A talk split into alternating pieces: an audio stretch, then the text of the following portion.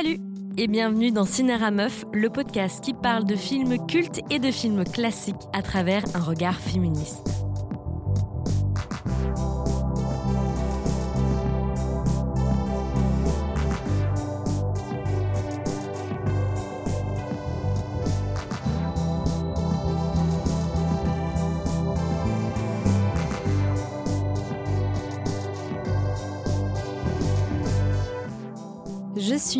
Et j'ai grandi en Europe dans les années 90-2000. Nous avions dans notre salon une télé avec un lecteur VHS, vous savez, ces cassettes de la forme d'une brique et de la couleur souvent noire, parfois grise, qui contenaient des films et des enregistrements télé. Je me souviens encore précisément de chaque couverture et de chaque cassette que j'avais. Et j'ai pas échappé du coup à l'endoctrinement de centaines de films d'animation pour enfants dont Disney était vraisemblablement majoritaire. Je suis donc devenue une enfant de Disney. Je chantais Disney, je dansais Disney, je jouais Disney. Le déguisement de la princesse Cendrillon était pratiquement mon uniforme scolaire en maternelle. Je faisais partie de l'armée de petits soldats plébiscitant la magie des rêves et des contes réécrits sous le joug d'une ligne éditoriale bien conservatrice et bien hétéronormée. Hein. Car c'est une chose d'aimer les œuvres de Disney. Je sais de quoi je parle parce que encore aujourd'hui, je chante l'air du vent dans ma chambre en faisant le ménage. Mais il convient aussi d'admettre que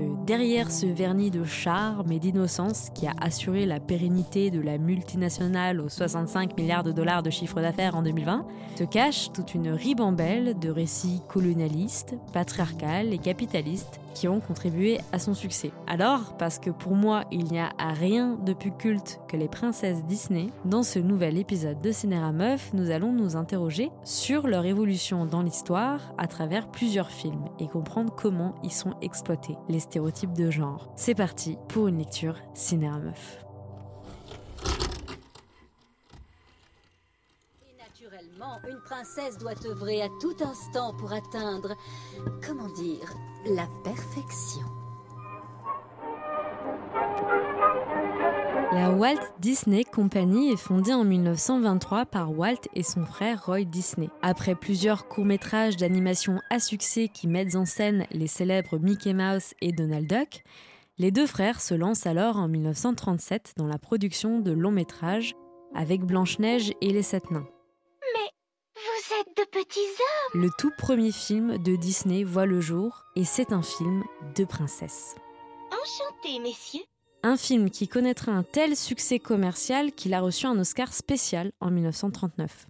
Il faut encore attendre 11 ans, une Seconde Guerre mondiale et d'autres productions de Disney, pour voir apparaître le deuxième film de princesse tiré de contes. Celui-ci, c'est Cendrillon, sorti dans l'année 1950. Je vais me fâcher.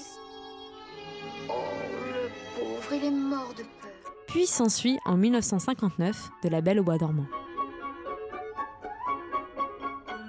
Mais l'incontestable frénésie des princesses se déroule à la fin des années 80 et tout au long des années 90, quand la Walt Disney Pictures ne réalisera non pas 3, non pas 4, mais 5 longs métrages d'animation avec comme héroïnes des princesses ou des personnages féminins issus de légendes, parmi lesquels on retrouve, par ordre d'apparition, Ariel de La Petite Sirène, Belle de La Belle et la Bête, Jasmine du film Aladdin, Pocahontas et enfin Mulan qui est sorti en 1998. Attaquons l'exercice pour défaire Léa. C'est d'ailleurs en 1999 que la compagnie fonde la franchise Princesse Disney, une gamme de produits dérivés de ces princesses destinés aux petites filles. Des poupées à la papeterie en passant par le linge de maison et les jeux vidéo, les produits Princesse Disney se vendent et se vendent bien. En 2010 par exemple, même si la licence destinée aux jeunes filles la plus rentable au monde reste Hello Kitty, la gamme Princesse Disney, elle la précède de très près. En parlant des années 2010, débarque alors la troisième génération de princesses. Tiana, de La Princesse et la Grenouille, en 2009, Réponse en 2010, et enfin Mérida dans le film Rebelle, sorti en 2012. Alors dans les une princesse type Disney, Disney pardon, c'est euh, déjà une héroïne principale de film Disney. évidemment, euh, qui est sous la franchise Disney, Princesse Disney. Euh, et ça correspond aux 11 films que, j'ai étudiés. C'est une franchise qui euh, est apparue en 1999 et qui regroupe des héroïnes principales de films à succès qui sont essentiellement des princesses donc qui sont soit de statut euh, royal, soit qui épousent un prince, ou assimilés comme le sont Pocahontas et Mulan, qui sont plutôt des, héroïnes issues de légendes. Julie Bonomé est psychothérapeute et docteur en psychologie spécialisée dans la question du genre. Elle a soutenu en 2020 une thèse qui s'intitule Représentation des femmes à travers les princesses Disney et leur évolution entre stéréotypes et enjeux psychiques d'un devenir adulte. Ensuite, si on étudie un petit peu la littérature, les contes de fées, on s'aperçoit que le personnage de la princesse, finalement, c'est une forme dérivée du personnage de la jeune fille, euh, qui est très utilisé dans les contes de fées, et qui vient parler d'une jeune femme qui euh, tend à accéder au statut adulte, et donc au statut de la conjugalité, et aussi du fait de devenir mère. Autant euh, toutes les princesses Disney ne sont pas véritablement des princesses. Pour autant, elles représentent toutes euh, le modèle adolescent de la jeune fille qui gravit un certain nombre d'étapes, évolue et accède à un statut euh, de femme adulte, avec bien souvent euh, la thématique de la quête amoureuse, même si certaines vont s'en émanciper d'une certaine manière, notamment Mérida la, dernière princesse. Donc si on fait une moyenne un petit peu de l'étude des, comportements, euh, de leur personnalité, de leur caractère, mais aussi de la façon dont elles s'habillent, on va s'apercevoir que euh, ces princesses vont être euh, majoritairement dans un statut féminin assez stéréotypé, avec des qualités de beauté ça, c'est vraiment quelque chose qui prime au premier abord, avec des tenues très spécifiques, souvent tenues de princesse, donc des robes, euh, certaines coiffures, un certain type de maquillage, une morphologie physique très spécifique, avec une taille très fine et très marquée mettant en avant la poitrine, et des, thèmes couleurs aussi, le bleu, le rose, le blanc, et des caractéristiques dites féminines, en tout cas dans notre société, ce qu'on pourrait appeler comme étant féminin, c'est-à-dire une certaine manière euh, de euh, discuter autour de l'affectivité, des relations amoureuses, le fait d'être amoureuse, ça c'est vraiment quelque chose qui les caractérise beaucoup, puisqu'il y a une quête amoureuse massive chez les princesses Disney. Même si la figure de la princesse évolue dans le temps, la thématique sentimentale reste le fil rouge de pas mal de ces récits Disney. Et c'est un sujet qui va notamment intéresser Simon Massé, enseignant et chercheur en sociologie. Dans un article intitulé L'esquisse du genre, représentation de la féminité et de la masculinité dans les longs métrages Disney parus en 2017 dans la revue Genre, sexualité et société, il analyse 15 œuvres classiques d'animation dont font partie les princesses Disney de 1937 à 2013, ayant pour objet commun de s'intéresser de près à la romance hétérosexuelle et de prescrire en somme les rapports de séduction qui s'installent entre les personnages féminins et masculins. Selon lui, et en particulier en ce qui concerne les films classiques, Disney renforce déjà fortement des stéréotypes dits de la bonne féminité qui étaient déjà présents dans certains des contes qui les ont inspirés. Donc on va avoir euh, chez les princesses traditionnelles des princesses beaucoup plus tournées vers euh, des activités ménagères, euh, concrètement, hein, des princesses qui passent du temps à faire le ménage, à être très en communication avec le monde de la nature, les animaux.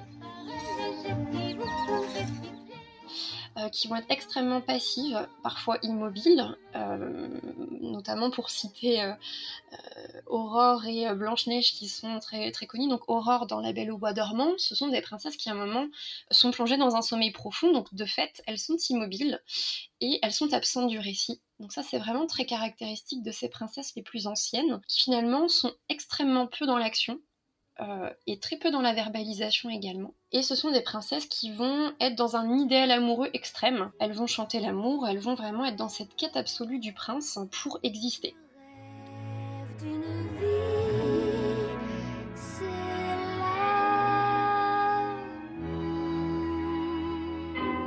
Le stéréotype fondamental, celui de l'amour, de la quête de l'amour, du rêve amoureux, est très présent dans les films d'animation de princesse Disney. Et pas seulement dans les classiques, parce que ça concerne aussi les films des années 90 et 2000. Et ce, même dans des histoires issues de mythes et légendes qui ne parlent absolument pas d'amour à la base. Comme Mulan ou Pocahontas. Mais comme ce sont des films qui ont été créés pour un public euh, féminin plutôt jeune, ils ont intégré des trames amoureuses dedans. Ce cliché féminin du rêve amoureux et de l'accomplissement par la conjugalité est en particulier mis en relief à travers le discours, les chants, la musique, les paroles. Vous savez, toutes ces chansons qu'on connaît par cœur. Non seulement ce sont des chansons qui traitent de l'amour, mais il y a aussi une chose très commune dans ces discours, c'est l'attente. On a des princesses qui attendent, qui se languissent, qui ne sont pas véritablement actives dans la quête amoureuse, mais plutôt passives.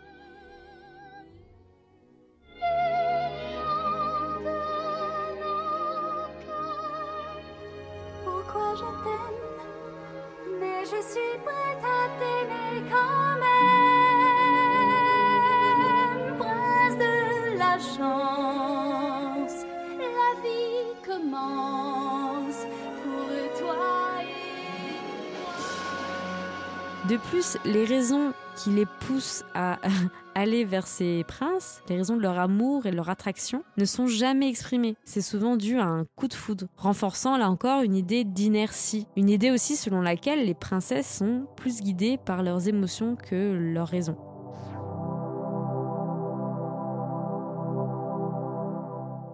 Le deuxième stéréotype de genre qui est très ancré et euh, commun à toutes ces représentations de femmes et de princesses dans les longs métrages d'animation chez Disney, c'est leur appartenance à la nature. Mais c'est une appartenance qui est contrôlée et ambiguë. En effet, Simon Massé, dans son article toujours, consacre tout un paragraphe sur l'idée que les femmes chez Disney sont liées aux animaux, aux éléments naturels, mais où il remarque davantage que celles-ci ne jouissent pas des mêmes libertés d'espace et de mouvement que les hommes. Autrement dit, elles sont quand même souvent représentées dans des espaces clos, dans des espaces, disons-le, liés à la domesticité, donc les maisons, les chaumières, où elles font généralement bah, des tâches domestiques. Très clairement, là encore, on peut citer Blanche-Neige et Aurore, et aussi dans ces films, ce qui est caractéristique, c'est que l'extérieur est représenté comme un danger. Blanche-Neige, quand elle fuit le chasseur, elle panique dans la forêt, elle connaît pas, elle tombe dans les pommes.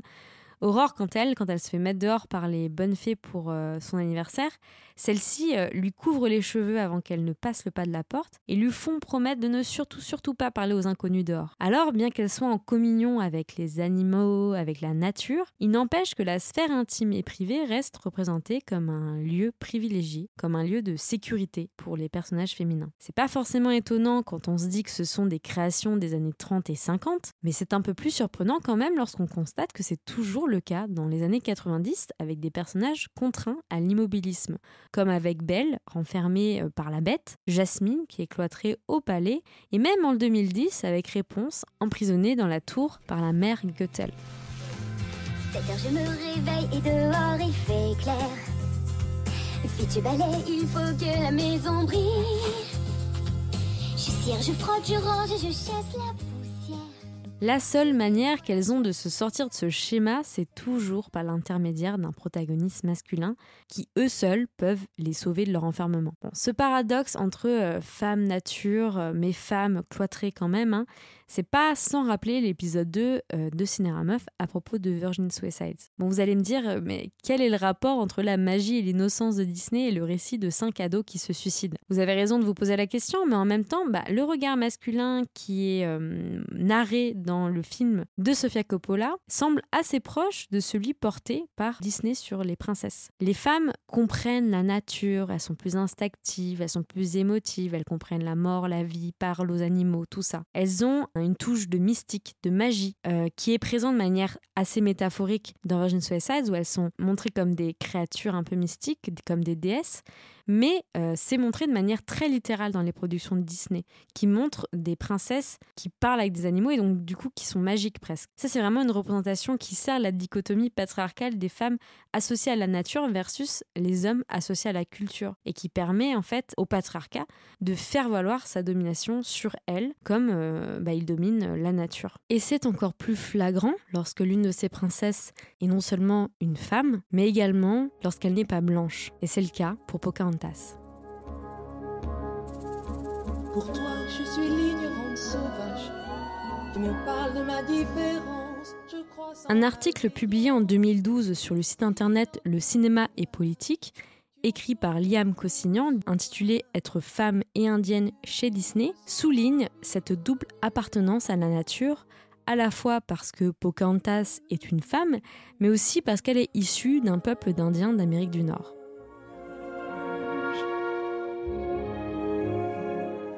Le film superpose cette double identité avec des scènes où ses pensées et ses émotions semblent faire corps avec la forêt, la rivière, les animaux. Je suis fille des torrents sur les rivières. La loutre et le héron sont mes amis.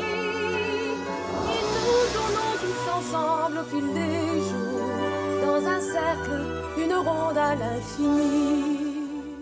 Une représentation qui peut, d'un premier abord, sembler tout à fait belle et poétique, mais qui néanmoins enferme Pocahontas et son peuple dans des clichés racistes ordinaires. Avec Pocahontas, Disney s'applique à faire une différence notable entre le peuple amérindien, associé à la nature, l'instinctif, le primitif, et les colons blancs, associés à la culture, la raison et la civilisation. De plus, l'article met en relief une analyse tout à fait intéressante qui a notamment été soulevée par Massé, celle du exis de Pocahontas dans le film. Alors le exis est un mot du grec ancien qui est repris en sociologie pour signifier dans la sphère sociale euh, la corporalité et les vêtements adoptés par un individu. Dans le cas de Pocahontas, celle-ci, elle a un exis animalisé. Je m'explique. Elle grimpe, se déplace à quatre pattes. Cette représentation de la femme autochtone n'est pas sans rappeler bah, les mêmes gestes et les mêmes postures et les mêmes vêtements dans lesquels sont souvent représentés les mannequins euh, racisés dans les médias et la publicité. On pense par exemple aux œuvres de l'artiste Jean-Paul Goud,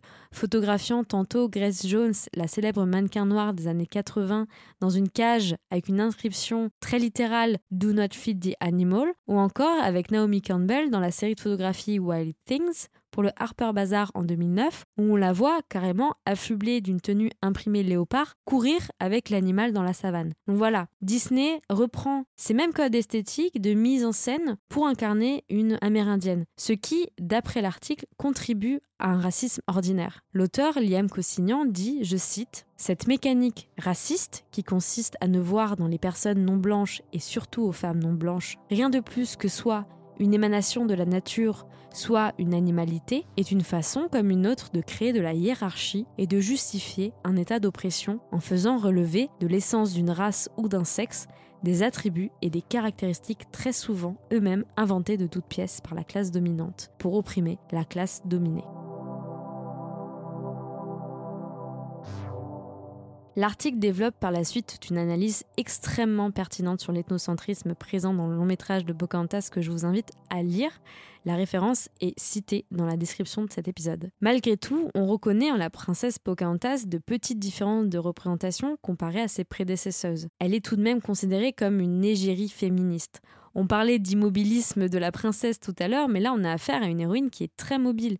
Elle est beaucoup moins dans la passivité, elle est pas cloîtrée, elle est vraiment dans la nature, elle fait un avec la nature, elle est dans l'action et cette liberté voilà de voir un corps de femme sportive s'animer comme ça, c'était du jamais vu dans l'univers cinématographique de Disney et dans n'importe quel autre média d'ailleurs. De plus, là où la plupart des personnages féminins chez Disney sont montrés de manière très émotive, passant fréquemment de la joie à la tristesse à la peur en très peu de temps, que ce soit dans les expressions du visage ou dans leurs discours, leurs chansons, Pocahontas fait partie de ces rares femmes qui ont un caractère plutôt calme, endurci, courageux, bref, des caractéristiques généralement associées à des personnages masculins. Autre représentation assez rare, si ce sera John Smith qui va l'aider un peu à s'émanciper de son rôle et d'un mariage arrangé grâce à leur rencontre et à leur amour, ce sera elle qui va le sauver à la toute fin. Car dans la plupart des œuvres de princesses Disney, si certaines d'entre elles acquièrent de l'autonomie ou de l'ingentivité, elles n'y arrivent cependant pas tout le temps seules, mais grâce à l'aide d'un protagoniste masculin. Même en ce qui concerne des représentations d'hommes plus modernes, que ce soit avec euh, Flynn Rider ou Aladdin, bah leur point commun est de les sauver de leur sphère privée ou des injonctions patriarcales. Seules Mulan et Mérida sont des princesses qui n'auront pas besoin euh, d'un homme pour fuir et accomplir leur quête de victoire. On observe alors que le cliché de la demoiselle en détresse est un dispositif narratif qui est quasi inhérent dans les films de contes et légendes chez Disney, suggérant qu'une des caractéristiques principales d'une princesse et par extension d'une femme, c'est sa vulnérabilité. La vulnérabilité existe lorsque quelqu'un se retrouve dans une situation de faiblesse et n'a pas les ressources matérielles et morales pour y faire face. Le sujet de la vulnérabilité occupe pas mal les débats de l'égalité homme-femme, dans la mesure où, selon un supposé déterminisme biologique, hein, on admet dans la société occidentale que les femmes sont plus faibles que les hommes. Dès lors, elles ne sont pas traitées de la même manière. C'est la raison pour laquelle, bah, dans le sport par exemple, les femmes ne concourent pas avec les hommes, ou bien qu'elles soient si minoritaires dans l'armée. De manière plus subtile et quotidienne, la vulnérabilité des femmes se traduit également dans leur limite à accéder aux mêmes opportunités de vie que les hommes, dans leur limite à disposer de leur corps comme elles le veulent, dans leur limite d'accès à la parole aussi, d'accès à une indépendance financière. Et dans le cas des princesses Disney, non seulement elles sont souvent limitées dans leur choix de vie, en particulier dans le cadre matrimonial, mais elles sont souvent représentées comme des demoiselles en détresse. Elles font face à des agressions physiques et verbales qui redoublent ainsi leur état de vulnérabilité. Toi que tu as de quoi payer. Payer Pas de chapardage, pas à mon étalage. Oh, pardon, monsieur. Je n'ai pas d'argent sur moi. Voleuse. Je vous en prie. Je vais en demander au sultan si vous me laissez rentrer au palais. Connais-tu le châtiment réservé aux voleurs? Non, je vous en supplie. Oh, merci, noble marchand. Ravi que vous l'ayez enfin retrouvé. Où étais-tu? Je t'ai cherché partout. Alors, ce qu'on observe vraiment d'un point de vue statistique à nouveau, c'est que les princesses traditionnelles, donc les plus anciennes, sont plutôt victimes euh, d'agressions physiques, euh, d'agressions verbales aussi. Elles se font malmener, notamment euh, principalement par des personnages masculins. Et elles ne vont pas être dans une forme de réponse quelle qu'elle soit, elles vont plutôt vraiment être euh, très vulnérables, soumises euh, et subir la situation. Ce qu'on voit évoluer à partir des années 90 chez les princesses modernes, c'est qu'elles vont rester victimes d'un certain nombre euh, d'éléments. Elles vont être notamment euh, plutôt victimes euh, d'agressions physiques, elles vont être vraiment attaquées physiquement, mais ce sont des princesses qui vont commencer à répondre. Soit elles vont chercher à se défendre, soit elles-mêmes, à un moment donné, elles vont pouvoir avoir un, un comportement agressif envers un autre personnage, euh, ce qui fait que déjà d'emblée entre ces deux catégories, on voit qu'il y a une évolution euh, très forte puisque on passe d'une princesse complètement vulnérable euh, qui, qui cherche à fuir ou qui s'immobilise à une princesse qui cherche à soit se défendre, soit être dans une forme d'action ou en tout cas montrer son désaccord par rapport à la situation qui se déroule à son encontre. On dirait que tu es à court d'idées. Pas tout à fait. Prêt, Mouchou? C'est le pétard qui me démange! Réponds, vraiment. Cette fois, ça assez. Tu vas cesser de te débattre. Non Je n'arrêterai pas. Il ne se passera plus un jour, une heure, une minute sans que je me batte. Je ne cesserai jamais, jamais d'essayer de vous fuir par tous les moyens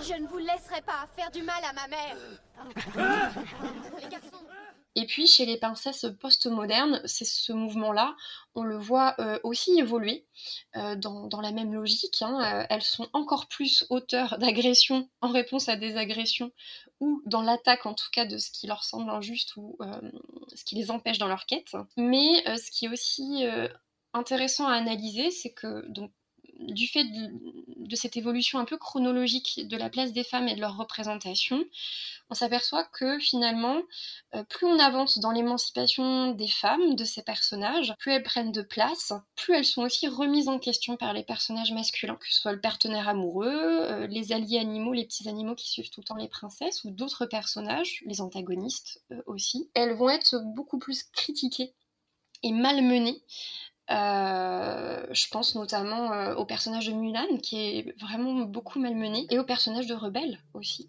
et de Réponse, qui vont, voilà, vont finalement euh, être soumises un petit peu autrement à un certain nombre d'injonctions et de critiques, notamment masculines.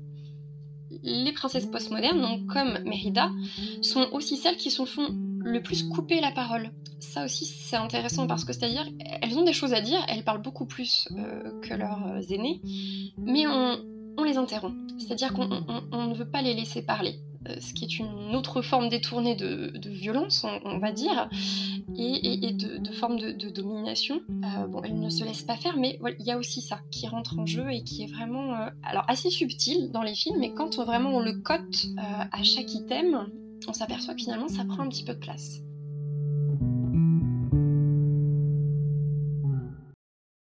Dans le numéro 58 des cahiers du genre intitulé Corps vulnérable, les autrices et chercheuses Sandra Beringer et Estelle Ferrarez expliquent en introduction que dans la société virile dans laquelle on est basée sur la domination, le corps féminin semble faire défaut à celui masculin, plus fort, plus dominant. Plus qu'un état du corps féminin, le texte tend à démontrer que la vulnérabilité féminine est systémique. Elle est ce sur quoi repose la domination patriarcale, mais elle devient aussi le résultat de cette domination. En plus de cela, elles disent aussi, je cite, Selon les mêmes logiques contemporaines, puisque les femmes sont considérées comme plus vulnérables, les populations désignées comme vulnérables tendent à être féminisées. À ces groupes sont associés les stigmates de l'absence de rationalité, de la réponse incohérente et inutile, voire de la passivité et de l'attente résignée du péril redouté. Fin de la citation. Les corps vulnérables, qu'ils soient féminins, queer, racisés, non valides, mineurs, ont en commun une défaillance vis-à-vis de la virilité occidentale, qui est la norme. Et cette défaillance se traduit par la féminité et tous les attributs associés que les chercheuses ont cités. L'émotivité, la limitation de la parole et du discours, de l'inertie, etc., etc. Mais dans le texte plus tard, et ça c'est intéressant, elles expliquent aussi que pour le féminisme, il ne s'agit pas non plus de nier le concept de vulnérabilité, car faire ça, c'est empêcher l'émancipation des femmes. Elles citent par exemple le philosophe Ricoeur, qui voit en l'autonomie, je cite, la tâche engendrée par l'épreuve de la vulnérabilité, mais aussi Judith Butler qui estime que la puissance d'agir émerge d'une vulnérabilité habilitante. Autrement dit, si dans les recherches menées par Julie Bonomé, on constate que bah voilà, Mulan et Rebelle euh, sont des longs métrages Disney où les héroïnes se font plus insulter, agresser, couper la parole, c'est paradoxalement parce qu'elles sont les plus émancipées. Face à la puissance patriarcale et les injonctions qui nient leur intégrité, Mulan et Mérida transforment leur vulnérabilité en force et sont capables de se dépasser en prenant en main leur destin pour se battre dans leur quête et qui plus est une quête qui n'est pas nécessairement amoureuse pour une fois. Sauf que malgré ces deux exemples, Disney, qui est tout de même une entreprise qui a des valeurs traditionnelles et conservatrices, propose des représentations d'héroïnes et de princesses vulnérables mais basées sur une conception bien misogyne, à savoir qu'être vulnérable, c'est avant tout être faible et passif. Donc ça, c'est vraiment ce que j'appellerais le regard masculin de la vulnérabilité, avec tous les stéréotypes qui leur collent à la peau. Lorsqu'un personnage masculin dans une narration Disney fait preuve de vulnérabilité, s'il est agressé ou insulté, il s'en sert aussi comme une force qui l'aide à accomplir sa quête. Il réussit par lui-même à dépasser sa vulnérabilité tout seul. C'est le cas par exemple pour Hercule. C'est pas le cas des princesses Disney, qui subissent des agressions, qui s'en sortent que grâce à l'action d'un protagoniste masculin. D'ailleurs, si on veut vraiment aller dans les détails et surinterpréter, si Mulan, elle arrive aussi à dépasser son état de vulnérabilité, c'est aussi parce qu'elle se fait passer pour un homme. Et sur ce point-là, Disney admet littéralement que la notion de genre est une construction sociale. Ces disparités de représentation sont vraiment inhérentes dans les longs métrages Disney. C'est ce qui caractérise la différence de traitement entre les personnages féminins et masculins et qui permet de définir en biais les rapports qui et elles entretiennent entre elles et eux.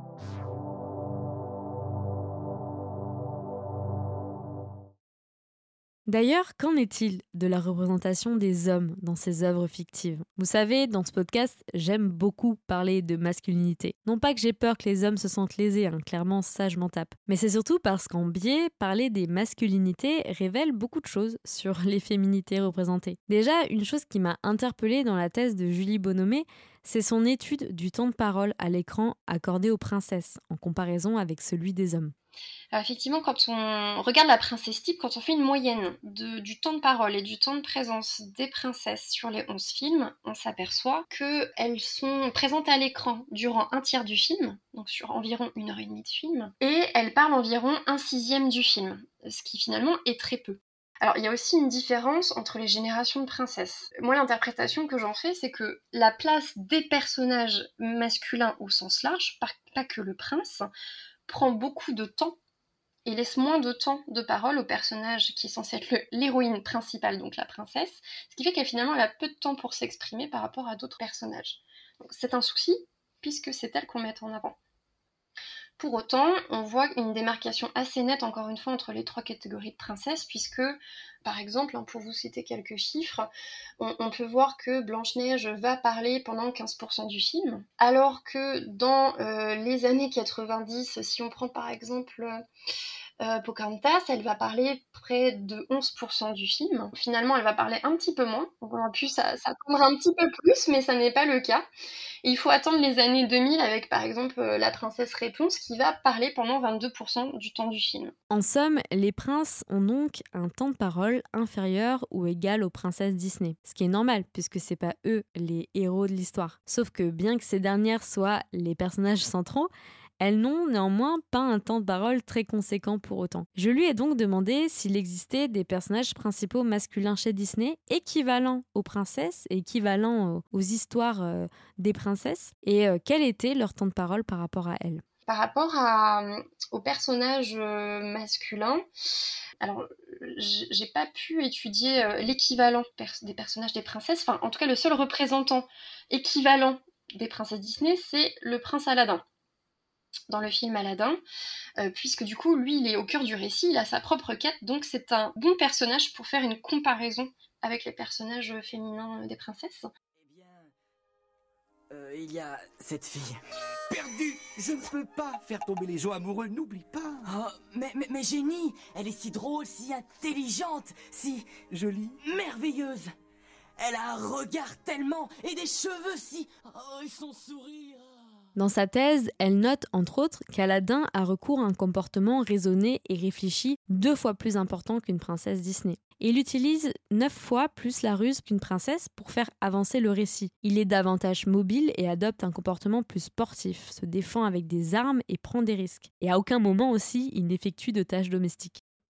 Quand lui, on regarde son temps de parole, son temps de parole est à hauteur de 20%. Donc, comme euh, La Princesse euh, Réponse, sauf que c'est un film qui date des années 90. Et en comparaison, La Princesse Jasmine, elle, elle va parler 10% du film.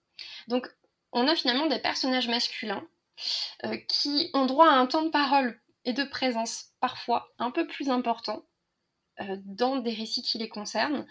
Et en comparaison, les princesses vont avoir un temps un peu plus réduit de présence et de parole, même s'il évolue euh, fort heureusement, et qu'elles prennent plus de place et plus d'action et qu'elles sont beaucoup plus leaders des récits.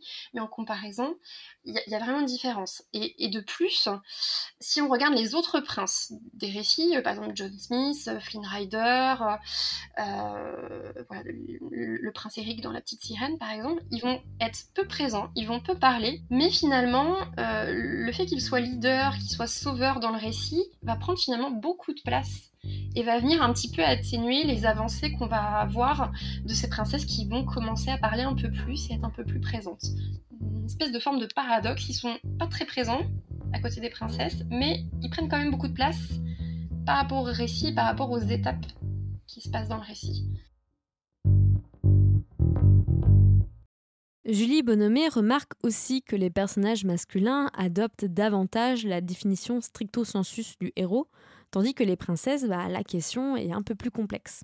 Quand on étudie encore une fois les contes de fées, on s'aperçoit que la notion de héros ou de héroïne vient dire que c'est un personnage principal dans le récit qui gravit un certain nombre d'étapes clés par lesquelles tous les héros et héroïnes passent. C'est-à-dire qu'il y a une situation initiale, va y avoir le départ du domicile vers un, ailleurs, un certain nombre de péripéties, la rencontre avec un antagoniste, éventuellement un combat ou une forme euh, symbolique de combat, pour qu'il y ait une résolution du récit et ensuite une forme de victoire. Quand on analyse euh, les 11 films de princesse Disney sous ce prisme-là, on s'aperçoit que euh, c'est plus compliqué de parler d'héroïnes en tant que telles, parce qu'elles sont toutes mises en avant comme héroïnes principales du film. Le film parle d'elles, euh, parle de leur quête sentimentale, mais on s'aperçoit que certaines d'entre elles partagent l'affiche avec un héros masculin, qui est bien souvent le prince, qui lui-même a une quête parallèle, ce qu'on ne va pas forcément retrouver dans certains films d'animation qui traitent d'un héros masculin. C'est-à-dire qu'il bah, y a un héros masculin avec sa quête et la quête se déroule. Là, chez les princesses Disney, certaines d'entre elles vont avoir leur quête, mais en plus, il y a un autre personnage, et masculin, qui a sa propre quête. Si on va encore plus dans le détail, on va s'apercevoir que certaines euh, des princesses Disney ne vont pas passer par toutes les étapes classiques du héros, au sens du, du terme du conte de fées. Du coup, c'est un peu délicat de les catégorisées comme des héroïnes, puisque si elles ne suivent pas toutes les étapes du héros, et qu'en plus il y a une quête parallèle d'un autre personnage, quelle place ont-elles dans le récit? Si j'ai bien compris, je vous emmène voir les lanternes, je vous ramène chez vous, et après vous me rendez ma sacoche? Je vous le promets. Pour les princesses les plus. Enfin, les, dernières, les post-modernes, on a par exemple ça aussi.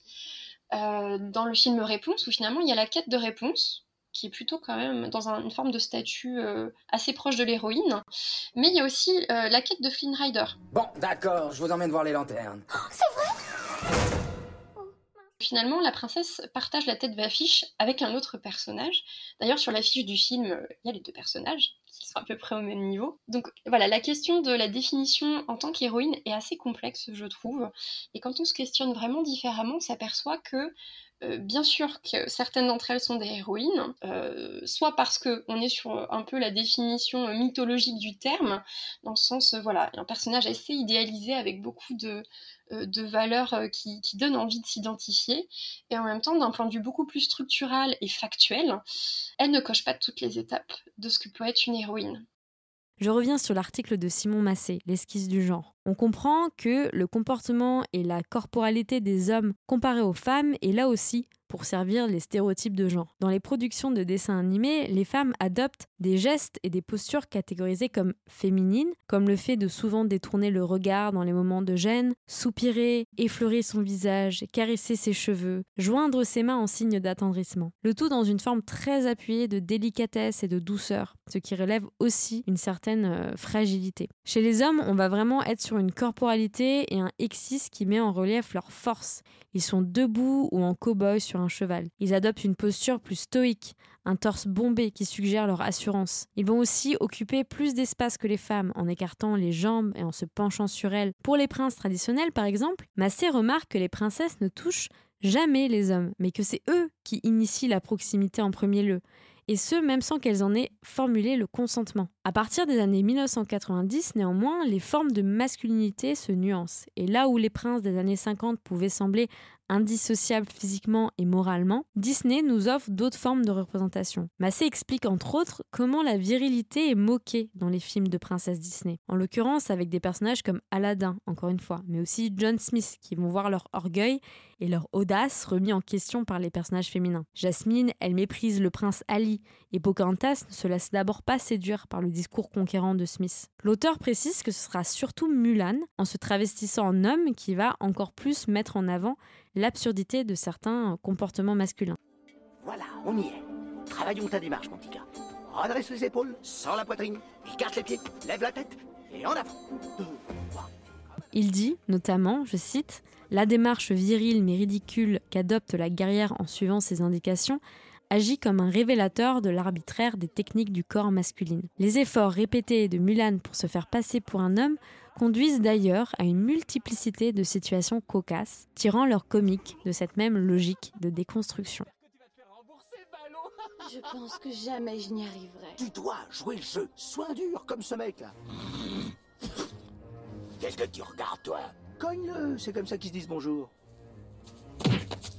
Oh, yao, tu t'es fait un copain Ça, c'était pour les rôles genrés masculins. En revanche, en ce qui concerne les rôles féminins, Julie Bonhomé observe une mise à distance des stéréotypes chez les princesses qui arrivent bien plus tardivement. Euh, pour la dernière catégorie, donc des princesses des années 2000, qui sont les post-modernes, on va être vraiment sur euh, un élan d'émancipation de ces euh, personnages féminins, qui vont être avec un caractère encore plus complexe, plus dynamique, qui vont peu à peu s'écarter de la thématique de l'idéal amoureux pour s'intéresser à vraiment quelque chose de l'ordre de la réalisation de soi, le refus des normes. On m'accorde une petite journée où je ne suis plus la princesse. Je n'ai plus de leçons, plus de comptes à rendre. C'est une journée où tout peut arriver. Une journée où je peux changer mon Et on voit apparaître, euh, alors certes encore certains stéréotypes, mais une espèce de forme de critique de, ce qu'on appelle les contre-stéréotypes, c'est de la satire, une forme d'humour et de, de critique qui vient contrebalancer un petit peu les effets des anciennes princesses venir un petit peu les critiquer, les regarder autrement. Et on va être vraiment avec des, princesses euh, euh, moins conventionnelles. La quête de l'amour reste quand même assez présente, euh, même si elle, est tout juste critiquée avec le film Rebelle, avec la princesse Mérida, puisqu'elle revendique son, sa liberté de ne pas se marier. Donc ça, c'est quand même quelque chose de, très original par rapport aux princesses Disney. mais on sent que le spectre de l'injonction euh, faites aux femmes de se marier, d'avoir une vie conjugale épanouie euh, euh, au centre de leur vie reste quand même assez présent. Donc c'est une forme de stéréotype quand même qui reste très marqué, même s'il est critiqué et qu'on voit que ça évolue.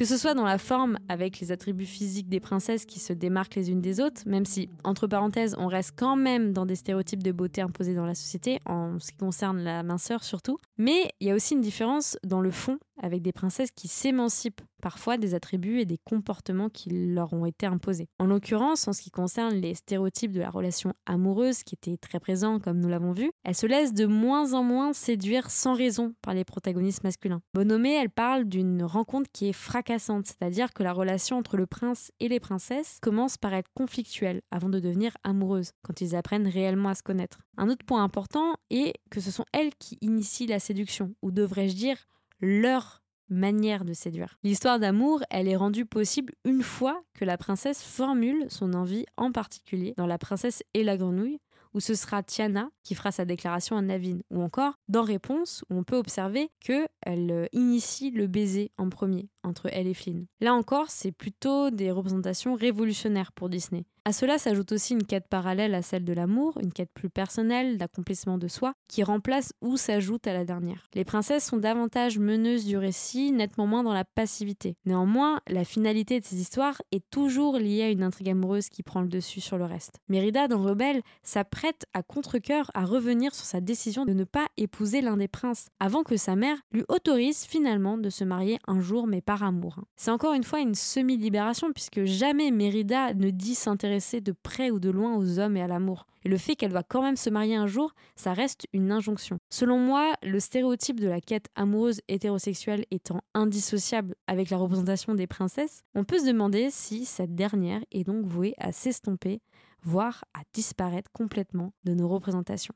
Euh, le public est assez divisé. Il y a vraiment les, pro-princesses Disney, on va dire ça comme ça, avec le, plébiscitant le monde des paillettes, des princesses et le monde un peu girly, et une autre moitié du public qui demande à avoir des princesses beaucoup plus réalistes, ou du moins des héroïnes. Et effectivement, les princesses, ça n'intéresse pas trop ou plus trop certains publics, notamment certains publics de jeunes filles ou de petites filles. Et on voit apparaître là depuis 2012 dans des films comme Encanto, comme Raya, comme Vaiana, des princesses plus juvéniles, euh, moins dans le dictat des stéréotypes de beauté et qui ne sont pas du tout dans une quête amoureuse. Ça, ça tronche beaucoup quand même avec l'image de la princesse, plus caricaturale.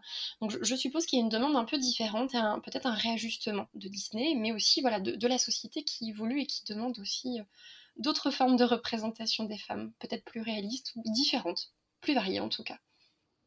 À l'heure à laquelle je fais cet épisode, ça fait une semaine exactement que Raya a été intégrée à la franchise Princesse Disney.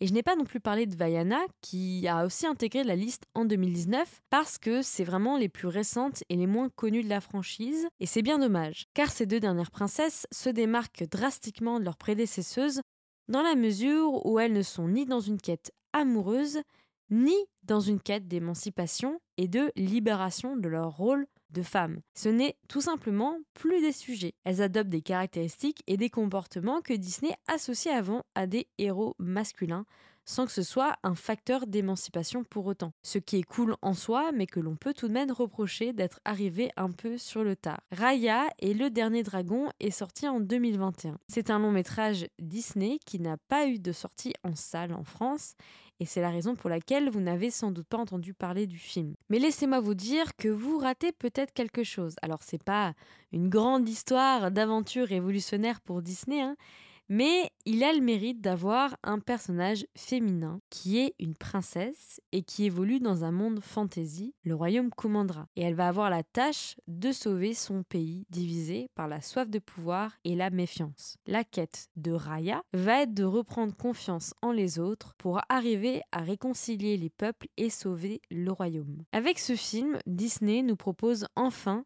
un casting fictif féminin avec des chefs de région qui sont autant des hommes que des femmes. On a Sisu qui est le dragon et est représenté comme une héroïne. Il bien sûr, qui est l'héroïne principale, mais aussi Namari, sa rivale, qui est également une princesse. Et comme on est sur des portraits de femmes badass qui manient les arts martiaux avec brio, bien évidemment, aucune d'entre elles n'a de robe. Il a donc fallu attendre 2021 pour qu'on ait enfin des princesses qui portent des pantalons. Je vous remercie d'avoir écouté cet épisode. Un grand merci à Julie Bonomé d'avoir accepté de répondre à mes questions. Le sujet Disney est un puits sans fond que j'aurais aimé aborder avec beaucoup plus de profondeur. Donc n'hésitez pas si ça vous intéresse pour que je fasse une deuxième partie ou une partie Disney centrée sur les personnages masculins ou sur les antagonismes. C'est très intéressant. Mais en attendant, on peut toujours en débattre sur Instagram sur @cinérameuf. Je m'appelle Alice Creusot. J'ai travaillé sur l'écriture, la narration, la réalisation et le montage de cet épisode. La musique a été produite par le duo musical Air Lumière, composé de Nicolas Goubier et Gaëtan Martin. Les extraits appartiennent bien sûr à la compagnie Walt Disney Pictures et ont été utilisés ici à des fins critiques et de pédagogie. Si cela vous a plu et si vous souhaitez soutenir ce programme, n'hésitez pas à le partager et à en parler autour de vous, mais aussi à vous abonner, à laisser des étoiles et des commentaires sur Apple Podcast et Spotify, ça me ferait très plaisir. Jusque là, je vous dis à bientôt pour une nouvelle lecture Cinéra Meuf.